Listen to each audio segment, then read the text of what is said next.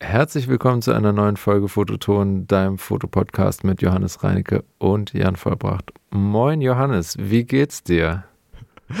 Hallo Jan, ähm, ja, mir geht's gut soweit. Ich hätte nicht mehr gedacht, dass wir die Kiste heute noch zum Laufen kriegen. Ich auch nicht. Wir hatten nämlich echt sehr, sehr große Probleme mit unserer äh, Software, mit der wir mal aufnehmen.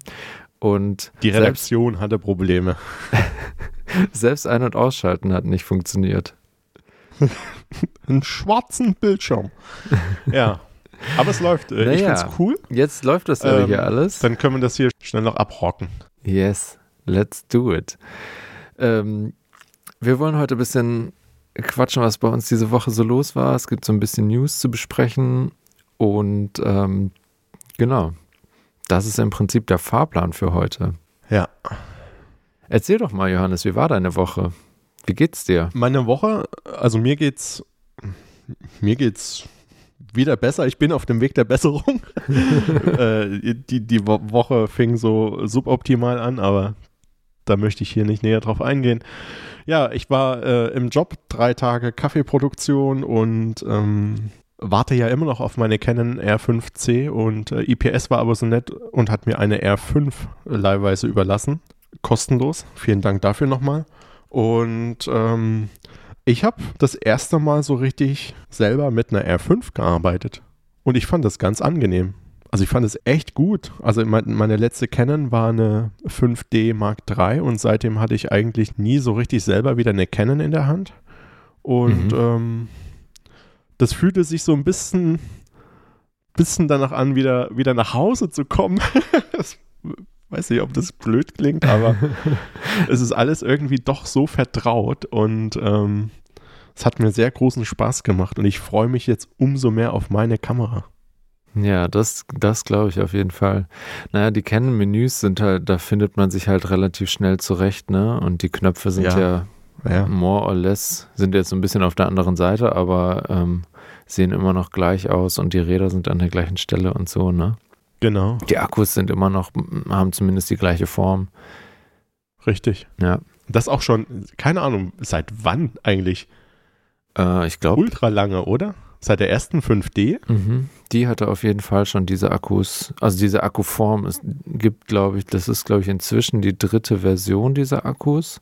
Die haben ein bisschen mhm. mehr Kapazität jetzt und so. Also mit der R5 ähm, sind ja nochmal neue Akkus, die sind ganz coolen shiny Sticker jetzt da drauf haben. Die sind aber tatsächlich ein bisschen besser als die alten, ähm, halt ein bisschen okay. länger. Aber du kannst die alten Akkus auch immer noch in der R5 benutzen. Also ja. die sind sich da treu geblieben. Ja, cool. Nee, finde ich super. Ähm, ja, schau, schauen wir mal, wie super du das noch findest, wenn du anfängst mit der R5C zu filmen. ja, gut, okay, das ist, ist, dann halt ein anderes Thema, aber ich glaube, da braucht man eh eine andere, eine andere Lösung. Ja. Ähm, aber das werden wir ja auch irgendwie alles berichten und äh, unsere Erfahrungen teilen. Ja, voll. Aber lass uns mal ganz schnell noch bei den Akkus bleiben. Ja. Ähm, weil ich finde, die Akkus sind tatsächlich, auch wenn die ein bisschen länger halten, ähm, vor allem, ich glaube, du hast ja wahrscheinlich auch viel vom Stativ gearbeitet jetzt, ne? Und in Rechner geschossen und so, ne? Ja, fast nur noch. Mhm. Genau, ja.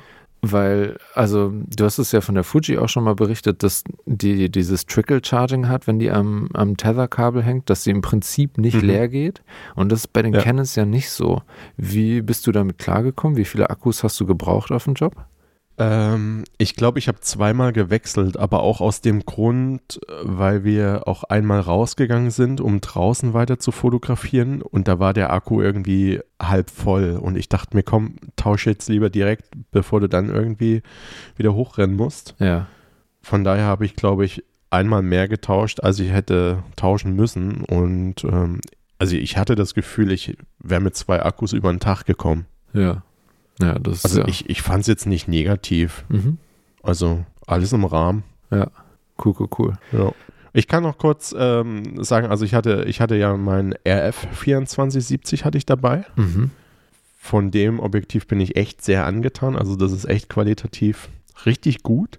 Ja. Und dann hatte ich noch ein 100er Makro dabei. Ähm, ich dachte ja eigentlich, äh, ich kriege ein RF Makro, weil das ja auch noch in in meiner engeren Auswahl ist, weil mhm. ich ja mhm. noch ein Tele kaufen will. Ja. Ähm, aber leider war es halt das EF und ja, war aber da auch überrascht, wie gut das funktioniert mit diesem Adapter.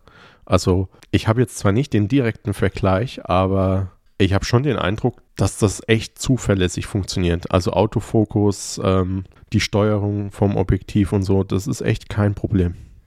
Ja, ich benutze ja auch ganz viel adaptierte Objektive an meinen RF-Kameras und äh, ich habe da auch wirklich überhaupt gar keine Probleme. Ähm, mhm.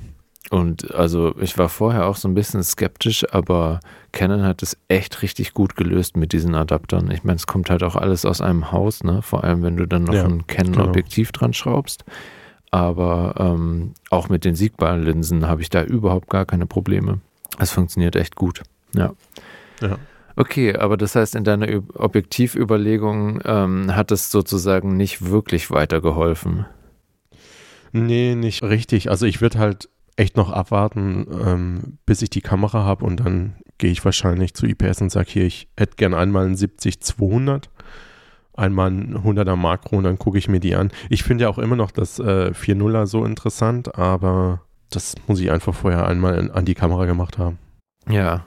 Also momentan tendiere ich so zum 70-200 2.8, auch wenn das das teuerste ist. Damit ist man halt einfach ein bisschen flexibler, ne? Das, das stimmt, genau. Ja. Und also die Naheinstellgrenze ist da ja auch ziemlich, ziemlich gut bei dem, ne? Ja, 70 Zentimeter. Mhm. Ja, auf 200 Millimeter. Man könnte es sich jetzt ausrechnen, aber ist einfach nah. Ist nah. Ich wüsste jetzt auch gar nicht, wie man das ausrechnet, aber weißt du das? Ich müsste es ehrlich gesagt auch nachschauen, aber ich wüsste, wo ich nachschauen muss. In meinen okay. Unterlagen. ja, im Internet. Äh, nee, ich würde tatsächlich einen Ordner aufmachen. Ähm, okay, du berichtest uns das einfach, sobald es so, soweit ist. Ja, also ich habe die Information, dass äh, am Montag ähm, kommt ein Canon-Vertreter zu IPS, also quasi, wenn unsere Folge hier rauskommt. Und ich hoffe, dass dieser Vertreter sagen kann, wann die nun geliefert werden. Und er hat auch eine R5C dabei. Man könnte auch hinfahren und die sich mal anschauen und in die Hand nehmen, aber das macht es ja auch nicht einfacher. ja. Außer du kannst sehr schnell laufen. Johannes, äh, dein Motor läuft noch. Hat das einen Grund? nö, nö. Okay, man hat ja so ein bisschen Sachen gehört, die einem nicht unbedingt Hoffnung gemacht haben, dass die Kameras bald ausgeliefert werden. Ne? Ich glaube in Australien oder wo wurden so ein paar R5Cs zurückgerufen, die schon ausgeliefert waren. Davon will ich gar nichts wissen. Dann, ich drücke dir natürlich ganz doll die Daumen und ich freue mich, wenn, ja, du, wenn du uns auf dem Laufen hältst. Ja, ich habe gestern noch so ein ähm, Video ge gesehen von Foto Koch. Ich glaube, das geht knapp anderthalb Stunden mit, ähm, ich glaube, Marcel Hess heißt der. Äh, das ist auch so ein Canon-Filmer. Äh, der arbeitet auch bei Canon. Natürlich äh, äh, findet der Canon dann ganz toll, aber da waren auch so ein paar Informationen, wo ich dachte, okay, das wusste ich nicht, dass die Kameras das haben. Fand ich ganz interessant. Ah ja, was war das zum Beispiel so drin? Also die also einmal fand ich ganz interessant, dass man die äh, RF-Objektive an den Videokameras, also auch an der R5C dann, in Achtelblendenstufen regeln kann. Mhm. Das wusste ich nicht. Ja. Und dass die äh, auch so ein AF-Boosted MF haben, also so einen manuellen Fokus, wo du, wenn du den manuellen Fokus drehst, dann bist du ja, wenn du am Schärfepunkt bist, musst du ja gucken, ne, auf Kontrast und gehst mal drüber und wieder zurück. Und aber die Kamera erkennt das, wenn du kurz davor bist und greift ein, um im letzten Schritt quasi den Autofokus zu benutzen und auf den Punkt scharf zu stellen. Dass du nicht dieses, wenn du manuell fokussierst, drüber runter gehst. Ja. Ähm, fand ich ganz interessant. Tatsächlich ganz interessant. Das muss ich mal gucken, ob die C70 das auch hat. Aber klingt so, ne? Ich glaube, also die hatten äh, da die drei Kameras R5, R5C und C70 und immer so ein bisschen verglichen. Ich könnte mir aber jetzt vorstellen, dass das nur mit RF-Objektiven funktioniert. Ach so. Hm. Ich Ja. weiß nicht, ob das auch bei EF geht. Ähm, müsste man mal nachschauen. Aber fand ich ganz interessant. Ja, spannend. Ähm, das kann ich mal ausprobieren. Ähm, Ja. Interesting, interesting. Wieder was gelernt. Sehr gut. Wo wir gerade bei der C70 sind. Da Ja. gibt es ja auch was Neues zu erzählen, Jan. Ähm, ja, die C70 hat ein, ein Firmware-Update bekommen und ähm, das habe ich dann auch direkt mal drauf, drauf gespielt. Und bei, für die R5 gibt es übrigens auch ein Firmware-Update und das ist mir dann irgendwie eingefallen, das ist schon ein paar Tage her, dass das rauskam. Ähm, auf das C70-Update habe ich natürlich gewartet, weil jetzt endlich die RAW-Funktionen freigestaltet wurden. Ja. Ähm, und Richtig cool. naja, dann saß ich da und habe das Update von der C70 gemacht und das dauert ja immer eine Weile und dann dachte ich so, ah, guck mal, ich kann ja auch kurz das Update von der R5 machen.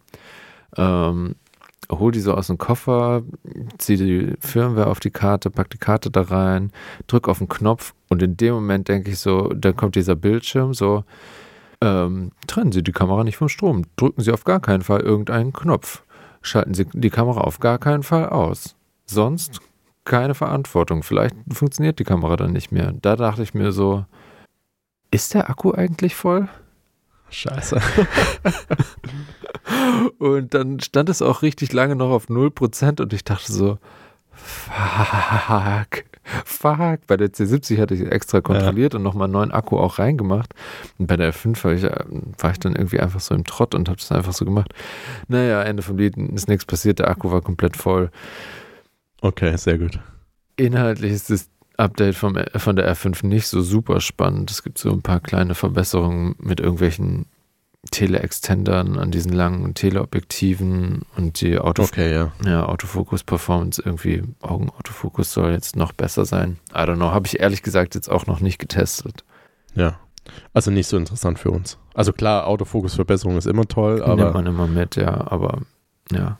sobald es jetzt um irgendwelche Verbesserungen geht mit irgendwelchen, keine Ahnung, 600 mm Objektiven, bin ich da auch immer raus. Ja, voll. Wie, wie regelmäßig machst du dann so Firmware-Updates bei deinen Kameras? Also eigentlich immer, wenn ich weiß, dass was Neues rausgekommen ist. Mhm. Bei mir hat Also- sich das, ja, sorry. Ich bin ja in, in, in regelmäßigen Abständen, also wahrscheinlich einmal täglich auf irgendwelche Rumors-Seiten. und dann kriegst du das ja eh immer schnell mit. ja, Und dann, ähm, dann mache ich das meistens auch direkt. ja. Hattest du irgendwann schon mal Probleme damit? Es kommt immer so ein bisschen auf den Hersteller drauf an. Gefühlt war das bei Sony das letzte Mal irgendwie anstrengender als bei Fuji, weil bei Fuji habe ich es einfach über die äh, Handy-App gemacht. Ja, Ähm, das hatte ich das letzte Mal, glaube ich, auch zufällig äh, gesehen. Da wollte ich halt äh, von der Kamera Fotos übertragen und dann sagte der, ja, hier ein neues Firmware-Update und dann habe ich direkt draufgeklickt, dann ging das. Bei Sony war das, glaube ich, ein bisschen aufwendiger. musst du die nicht an den Rechner anschließen, einfach mit dem USB-C-Kabel? Ich glaube damals schon, ja. Mhm. Ja. Aber gefühlt gibt's oder gab es bei Sony auch nie, nie so viele Updates wie, wie bei Fuji. Ich fand nämlich auch, also Fuji war irgendwie so die, der erste Hersteller, der wirklich Features durch Firmware-Updates in Kameras reingebracht hat. Also es gab doch irgendwann mal so eine, ich weiß nicht, was bei der XT2 war oder so, die dann den ähm, Autofokus im Prinzip von der Nachfolgekamera gekriegt hat und solche Sachen. Ja, genau. Ähm, das war schon immer echt richtig erstaunlich, fand ich bei der bei Fuji. Und Ja. davor, ehrlich gesagt, habe ich bei den Canon Spiegelreflexkameras, da habe ich so alles halbe Jahr oder Jahr oder so, habe ich da mal drauf geguckt, ob es da was Neues gibt. Aber da ist ja dann eigentlich auch nie irgendwas passiert, außer halt mal so ein hier Genau, da gab es auch nicht so viel. Und, und so richtig äh, viele Updates gab es, glaube ich, erst so mit den Systemkameras. Ja, genau, interesting, ne? Wahrscheinlich, weil die jetzt einfach mehr ähm, Com Computer-Power drin haben. Canon ist einfach aufgewacht. Ja, könnte man so sagen. Also ich meine, um jetzt mal auf das C70-Update zurückzukommen, das ist ja auch eine Sache, das nicht angekündigt war. Bei der R5 gab es ja auch so Updates am Anfang, wo, wo alle so Angst hatten, dass die Kameras so doll überhitzen. Und dann gab es ein Update, wo das Mhm. dann so ein bisschen reguliert wurde und so. Ähm, Mhm. Das war ja eher so eine Sache, die sie jetzt so gerettet haben. Irgendwann haben sie dann C-Log 3 auf die R5 gebracht, was natürlich super cool war. Ähm, und bei der C70, das ist ganz witzig, finde ich, weil am Anfang alle so gesagt haben, ja, oh, voll die geile Kamera. Wenn die jetzt auch noch RAW hätte, dann wäre es echt super geil, so, ne? Und mhm. jetzt hat sie einfach RAW gekriegt und das ist ja eigentlich, also Canon ist jetzt nicht so unbedingt bekannt gewesen vor der spiegellosen ähm, Ära, dass sie irgendwelche Features umsonst einfach so äh, in die Kameras bauen und dann näher an die nächsthöhere ähm, Linie so dran bringen, ne? Weil. Ja, genau. Ähm, und wie ist das? Also, wie ist die Qualität? Ja, dazu. Ähm, witzigerweise, ich habe das ähm, am Donnerstag letzte Woche gemacht und hatte dann aber irgendwie so einen vollen Tag und bin dann gar nicht so richtig dazu, das, äh, dazu gekommen, das auszuprobieren. Und dann kam Tom am Freitag spontan im Studio vorbei und äh, Tom macht ähm, ab und zu Color Grading für mich. Tom, wenn du das hörst, liebe Grüße. Ähm, und das war halt mega cool, das mit Tom zusammen zu machen, weil er sich halt in Resolve super geil auskennt. Mhm. Ähm, und wir dann die ganzen Funktionen und Sachen irgendwie halt zusammen angeguckt haben und ähm, ja, so richtig so, wie, habe ich so ein bisschen gefühlt wie so ein YouTuber, der so Vergleichstest macht, ne? Aber so verschiedene Sets gehabt und dann das rauszufinden und das rauszufinden und so. Ähm, und also, die C70 kann jetzt RAW Lite und RAW Standard und RAW HQ, aber nur in 1080p, also und ähm, mhm. Super 16 Crop, das ist irgendwie nicht so richtig spannend, finde ich. Lite geht bis 60 Frames, Standard geht bis 30 Frames. Und ich, wenn ich das richtig verstanden habe und so, was wir jetzt in unseren Tests auch rausgefunden haben, also in unseren Tests hat man zwischen den beiden RAWs keinen ähm, Unterschied gesehen. Wie, wie habt ihr getestet? Also was habt ihr dann gefilmt? Wir haben ähm, halt drei verschiedene Szenen aufgebaut, wo, wo man, wo immer Tom drauf war und dann halt so verschiedene Dynamikumfang Sachen und Schärfe Sachen mhm. so, um das zu kon kontrollieren. Also wir haben alles vom Stativ gemacht, damit man es halt gut vergleichen kann und in, Tom hat seinen Kopf zwar so ein bisschen bewegt natürlich, aber man hat jetzt nicht wirklich viel Bewegung in den, in den Frames gehabt. Mhm.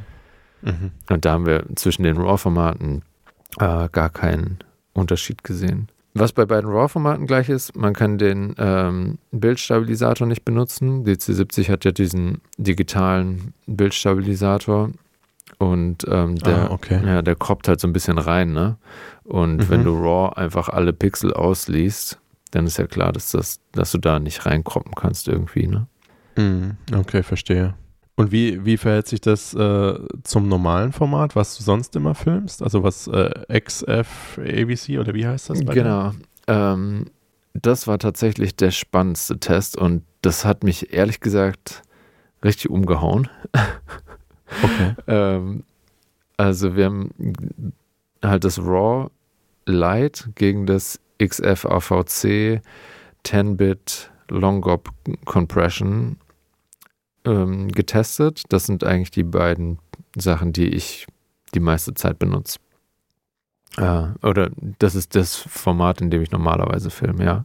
Warum Longop? Also kann die All-Eye oder? Ja, ja, die kann auch All-Eye, aber ähm, das ist wesentlich größer und ja. das ist halt auch nur ähm, es, also da siehst du jetzt, wenn du halt nicht super viel Bewegung im Frame hast, mhm auch keine Unterschiede.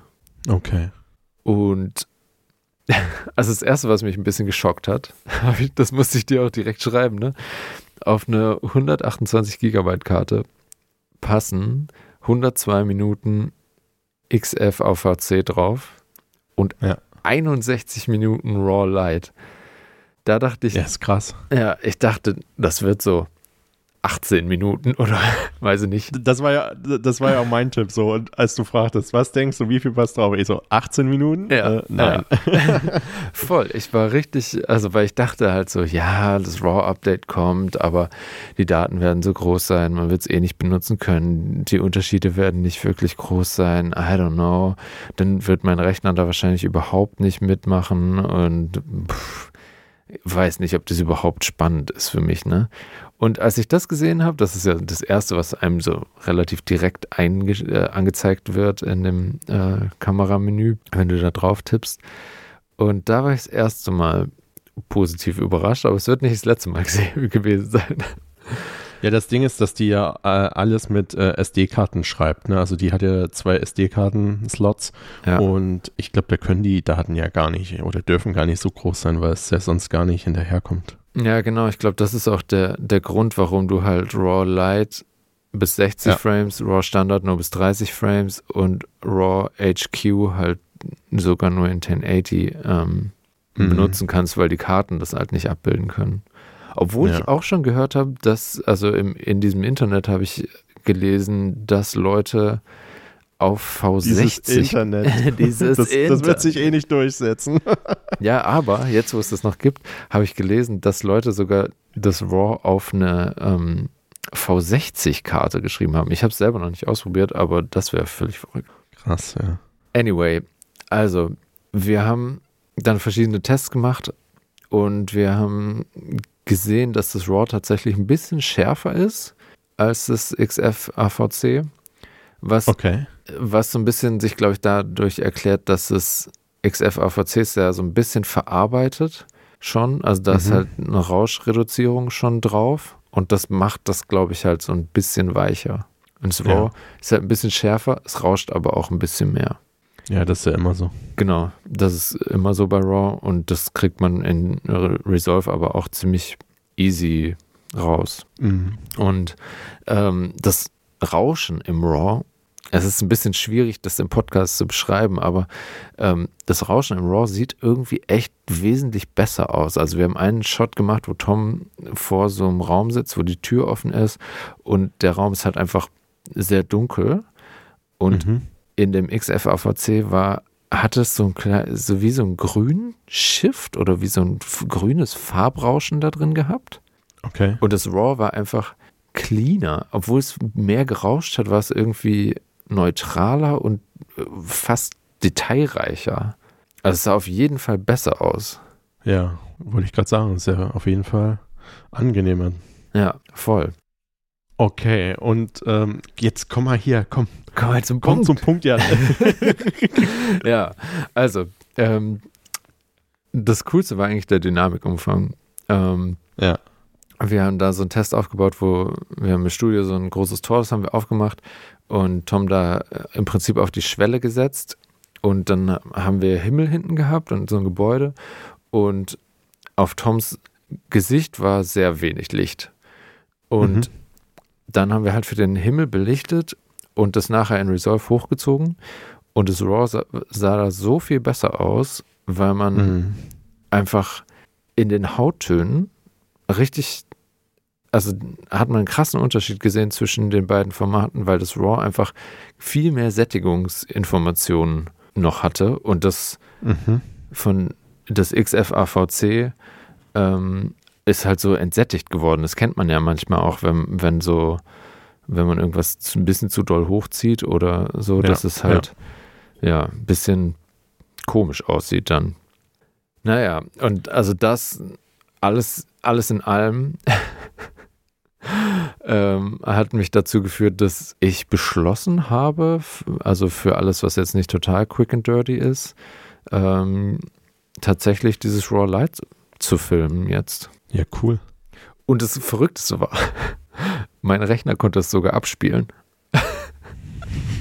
Ja gut, da kommt ja eh bald ein neuer Rechner. Also das ist ja ja, ja, voll, aber ähm, nur noch eine Frage von ein, zwei Jahren und dann hast du dich ja auch entschieden. genau. Ähm, aber ich hatte vorher ähm, mit anderen Daten aus der C70, also es waren 60 Frames Daten und wir haben die Sachen jetzt in 25 Frames getestet. Ähm, ähm, hatte ich ganz schön Probleme, die Sachen abzuspielen in Resolve. In Final Cut war es mhm. kein Problem, aber in Resolve war es nicht so spaßig irgendwie.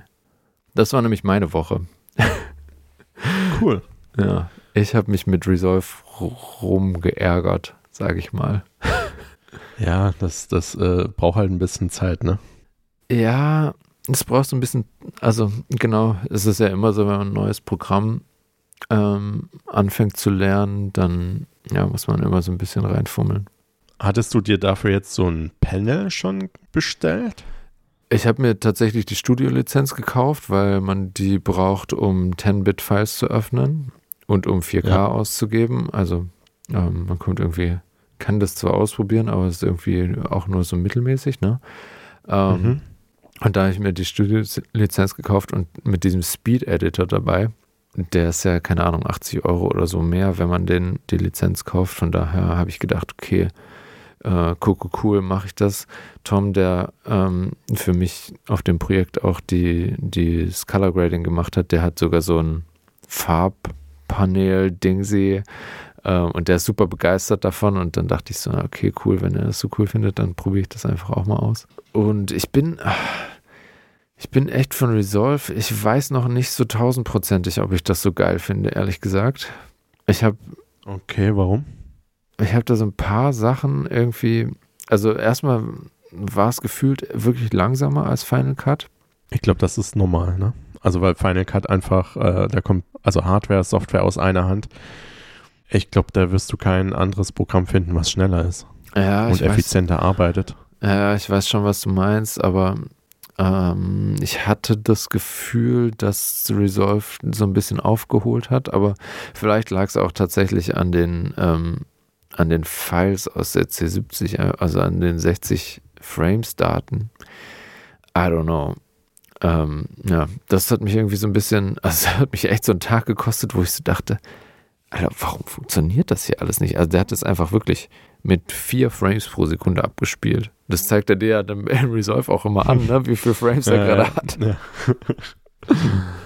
ja, und dann sind es halt so, so Sachen, die ich so von Final Cut gewohnt bin, ähm, zum Beispiel halt Zoom in der Timeline, ne? Also entweder ganz nah den Schnitt so zwei Frames schieben oder die gesamte Timeline sehen. Kannst du halt bei Final Cut einfach auf dem Trackpad mit so einem Pinch-to-Zoom-Geste die mhm. Timeline zoomen. Und das geht bei Resolve nicht. Das hat mich kirre gemacht. Okay. Und dann hatte ich noch so eine andere, ein anderes Problem, wo ich aber gestern Abend tatsächlich äh, ein Video gefunden habe, wo das äh, erklärt wurde, wie der Shortcut dafür ist. Ähm, das ist so ein, ich weiß nicht genau, wie es heißt, aber ich sag mal Ripple Delete, ne? so dass du einen mhm. Schnitt machst und alles von dem Clip davor oder danach wegschmeißt. Ähm, das ist halt in Final Cut ein Shortcut und nicht schneiden, Clip auswählen, löschen, Lücke löschen. Also ist halt ein Shortcut statt vier. Und das gibt es aber in Resolve auch. Ich verlinke gerne auch das Video in den Show Notes. Ähm, ich wollte sowieso zu dem C70-Video, werde ich auch noch ein äh, äh, Video verlinken, wo man das ganz gut sieht, was ich, was ich versucht habe zu beschreiben mit diesen Hauttönen. Mhm. Yes. Das ist so mein, mein Resolve-Struggle. Ich bin inzwischen so ein bisschen beruhigt wieder, aber zwischendurch dachte ich echt so, oh fuck, das funktioniert ja alles überhaupt nicht. Ja, aber viel, viel schöner ist ja, dass die Kamera so eine Aufwertung bekommen hat. Also das finde ich ja irgendwie ganz geil. Ja, Was absolut. du da jetzt für Möglichkeiten hast durch ein Firmware-Update. Ja, total. Also ich meine, früher bei der 5D Mark IV hat Canon noch 100 Euro abgedluckst, wenn man äh, das normale C-Log haben wollte. Und jetzt ja. kriegt man einfach ein RAW-Update umsonst. Ja, abgefahren. Ja, das, ähm, ja, genau. Cool. Also ich bin nächste Woche in Hamburg und äh, sollte ich äh, meine Kamera bekommen, können wir uns da auch gern nochmal hinsetzen. Also ich bin zwar im Job, aber vielleicht findet man abends irgendwie eine, eine Minute. Dann äh, können wir das gleiche nochmal testen mit R5C gegen äh, C70. Ey, unbedingt, ja. Lass uns das auf jeden Fall machen. Das finde ich auch ganz interessant dann. Ja, das wäre mega, wenn deine Kamera da ist und dann testen wir das mal. Ja. Great. So. Yes. Was gab es denn noch für News? Also wir haben einmal, möchtest du über die Insta Action Cam reden? Ähm, eigentlich nicht, aber ich fand ich es erwähnenswert. ja. Insta360 heißt die Firma, ja. Und die haben so modulare Action Cams. Ja. Und die haben jetzt eine Insta360 One RS vorgestellt wer auch immer dachte, dass das ein toller Name ist. Here we go. Und ähm, Die hat eine 48 Megapixel ähm, Objektiv und so und ähm, das Coole daran ist halt, dass du so verschiedene Module, also du kannst dieses Modul dann einfach rausnehmen und kannst ein ähm, 360-Grad-Modul zum Beispiel reinbauen und so. Ja. Das ja. finde ich irgendwie ganz witzig. Ich persönlich, und das sage ich hier ganz bewusst als äh, Mountainbike-Action-Fotograf, ich mag halt einfach Action-Camps nicht. So. Mhm. Mir ist es irgendwie viel zu weitwinklig und irgendwie ist die Qualität in meinen Augen auch echt nur brauchbar, wenn man sehr viel Licht hat. Ja. Hast du schon mal, hast du eine GoPro? Nee, genau, sehe ich, sehe ich ähnlich. Und also wenn ich mir sowas kaufen würde, würde ich mir wahrscheinlich eine GoPro kaufen, aber ich habe überhaupt keine Verwendung dafür. Also. Hm, ja, ich auch nicht. Aber diese Insta360s, die muss man sich echt mal angucken. Also wenn, wenn man im, in the market ist für, für so eine Art Kamera, dann, dann sind die, glaube ich, echt hm, ganz cool, tatsächlich. Okay. Aber ich finde diesen Look, dass alles immer scharf ist und so, ist irgendwie mit diesen super Weitwinkel ist irgendwie einfach nicht so meins. Nee. Ja, gut, äh, können wir ja abhaken. Ähm, ist damit viel abgehakt, interessanter, genau. viel, viel interessanter ist das, was Sony rausgebracht hat. Das 1635 Blende 4 Power Zoom Weitwinkel oder Ultraweitwinkel Objektiv. Mhm. Das finde ich ganz interessant. Komplett elektronisch, also elektronischer Zoom. Es ist mega klein und es verändert auch nicht die Größe beim Zoom. Also alles intern. Ja. Also finde find ich super interessant. Ähm, Preis liegt irgendwo bei 1500 Euro. Wow. Ja. Ja, Mhm. also ich sag mal so, das Canon RF ist teurer mit Blende 4. Ist aber auch 2.8. Achso, das mit, mit Blende 4 auch? Ja. Na krass, ja, gut. Hat das Sony einen Bildstabilisator? Das hat, glaube ich, keinen Bildstabilisator, nein. Ja. Nee, hat's nicht. Ja, ich weiß nicht. Also, ich glaube, das ist speziell für Filmer, weil was ich an, an diesem elektronischen Zeug nicht mag, wenn du einmal dann, also ich weiß nicht, ob das da jetzt beim Zoom genauso ist, ich kann es mir aber vorstellen, wenn du einmal einen Akku wechseln musst, dann ist das garantiert wieder auf Null gesetzt. Hm, das kann sein, ja. Ich- Also wie das auch bei den Objektiven ist mit, mit der Schärfe, weil dann musst du auch immer wieder neu scharf stellen. Könnte ich mir vorstellen, dass das da beim Zoom genauso ist. Ähm, das wäre doof. das das wäre schon richtig doof, ja. Auf der anderen Seite ist das 1635 vielleicht, naja, wenn man Landschaften fotografiert, vielleicht, ne? Aber ansonsten ist es wahrscheinlich eh nicht so ein Objektiv, was man auch vom Stativ fotografiert. Nee. Also ich glaube, das ist äh, für Filmer und, und äh, Leute, die das irgendwie auf dem Gimbal einsetzen, könnte es ganz interessant sein, dadurch, dass es sich halt auch nicht ähm, physikalisch vergrößert oder Aha. verkleinert. Ganz praktisch, durch die Größe sowieso. Ich finde es ganz interessant. Aber ja, ich weiß nicht. Du hast ja jetzt keine Sony mehr, ne? Ich, ich, ich habe keine Sony mehr. Nee, nee ich glaube, ich hätte mir das auch nicht geholt. Ich finde das irgendwie dann doch zu. Also ich, ich nutze eh nicht oft so einen riesen Weitwinkelbereich. Hm. Ja, ich weiß, mir was du reicht meinst. meistens ein, ein 20er reicht mir meistens aus. Ja, stimmt. Das, also ich mag die 20 Millimeter ist auch, finde ich echt auch eine sehr, sehr schöne Brennweite. Ich kann mir vorstellen, dass das halt für so Reportagesachen tatsächlich zum Film echt ganz cool ist, ne? Wo du nicht unbedingt 2,8er Blende brauchst und dann halt diesen Zoom, Ja. den du ja auch teilweise von der, also bei der FX3 kannst du den ja auch von der Kamera aus steuern. Genau, also jede, jede Sony-Kamera, die eine Zoom-Wippe hat, ähm, da kannst du den darüber steuern, beziehungsweise kannst du dir halt auch ähm, irgendwelche Knöpfe belegen und dann mit den Knöpfen zoomen. Ja, richtig. Ja. Mhm. Ja. Aber dann, wenn du die Knöpfe belegst, kannst du es wahrscheinlich nicht so fein steuern wie mit einer Zoom-Wippe, weil du kannst ja mit der Zoom-Wippe dementsprechend die Geschwindigkeit auch steuern. Ja. Klar kannst du dann in der Kamera wahrscheinlich die Geschwindigkeit vorgeben, aber ein Knopf hat halt irgendwie nicht so ein geiles Feedback wie so eine Wippe. Nee, genau. Ja, dann hat Samyang noch ein neues ähm, Objektiv vorgestellt. ja, ich kann, ich kann zu Samyang gar nicht so viel sagen. Also ich, Ich habe jetzt voll auf dich gebaut, als ich die News hier in die unsere Notizen reingeschrieben habe.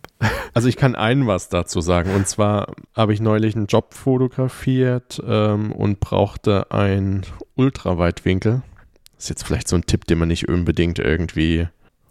Den gibst du jetzt, da stehe ich nicht hinter meinem Namen.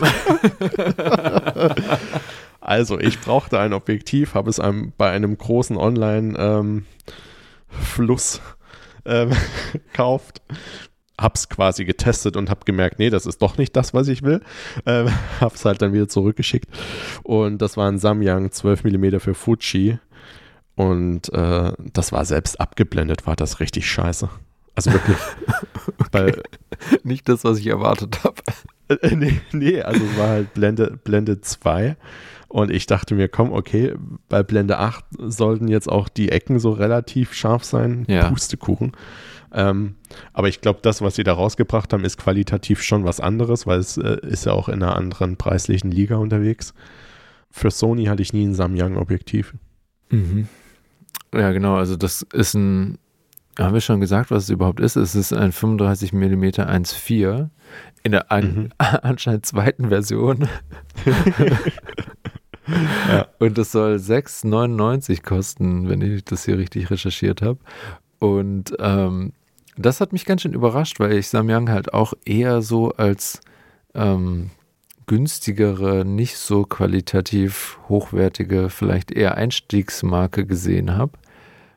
Und, ja. Und da fand ich den Preis dann schon ganz schön. Also da sollte dann bei Blende 8 die Ecken besser scharf sein. Ja, das schon. Aber du musst halt sehen, also 6,99, das Sony GM, klar ist es wahrscheinlich zehnmal besser, äh, kostet halt 1000 Euro mehr.